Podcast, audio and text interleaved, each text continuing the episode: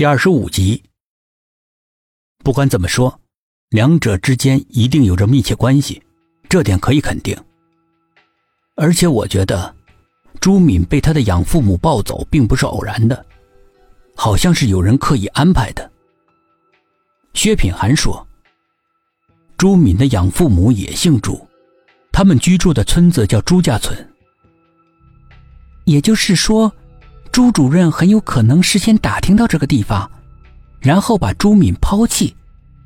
这样的话，只要被朱家村的人捡走，就会保留他的姓氏。”苏应真说：“就像你说的，世界上哪有那么多碰巧？如果不是碰巧，那就是人为所为了。而且那笔学费明明就是他给的，他为什么说是朱敏的养父母出车祸别人赔的呢？看来他不想让我们知道他就是资助人。但是事情就是这么凑巧，我们居然会遇到朱敏的同乡。”这一点他也是绝对想不到的。我们现在就去学校的档案室查查，应该会有资助人的资料，而且也要查查朱敏的档案。真相应该很快就要大白了。你昨天晚上不是答应我把手电筒找回来的吗？苏应真不高兴地说：“这种手电筒是美国货，FBI 专用品，市面上根本就买不到的。”是马官员特意为他们配的最先进的设备。薛品涵经他这么一说，这才想起来，去了也没用，找不回来了。为什么？昨天晚上我们走之后，有学生曾经看到图书馆的灯亮了，可能是朱主任又返回去清理了一番，把所有对他不利的证据都销毁了。何况你的手电筒呢？苏应真听他这么一说，也只得跟着他一起来到学校的档案室。档案室的管理员找了半天，也没有找到朱敏资助人的资料。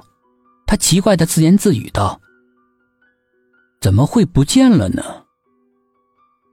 众人面面相觑。那就先找朱敏的吧。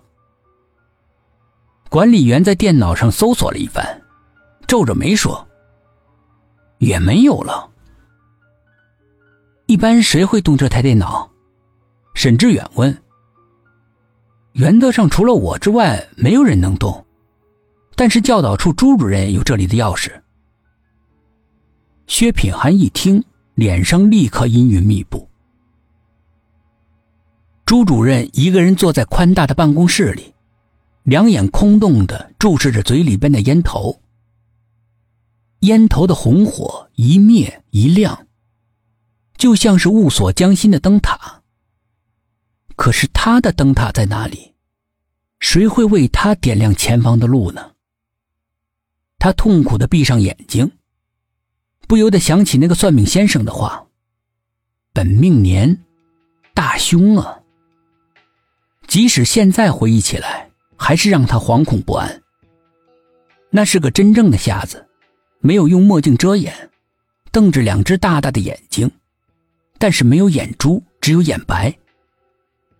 传说这样的人是在用第六感看世界，他们能够预知到未来。当时那个瞎子就是那么靠在一棵树下，用一双只有眼白的眼睛注视着每一位从他面前经过的路人。直到他从他面前经过，他突然蹦出这么一句：“那双只有眼白的眼睛里面，竟然映射出了他的身影。”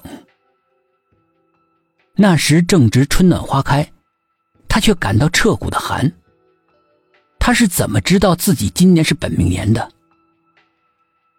等他从惊愕中醒过来的时候，算命的瞎子已经不知所踪了。就像他专门在这里面只为了等他，只为了说那一句话一样。大凶指的是什么？是有灾呢，还是？死。想到这儿，朱主任机灵灵打了个冷战，夹在指尖的香烟滑落了下来，掉在裤子上，把崭新的裤子烫了个洞不说，还烫得他从椅子上跳了起来，正要张大嘴啊一声，却突然间僵住了。张大的嘴来不及闭合，惶恐又爬上了脸，混合的表情相当的怪异。他看到薛品涵站在他门口。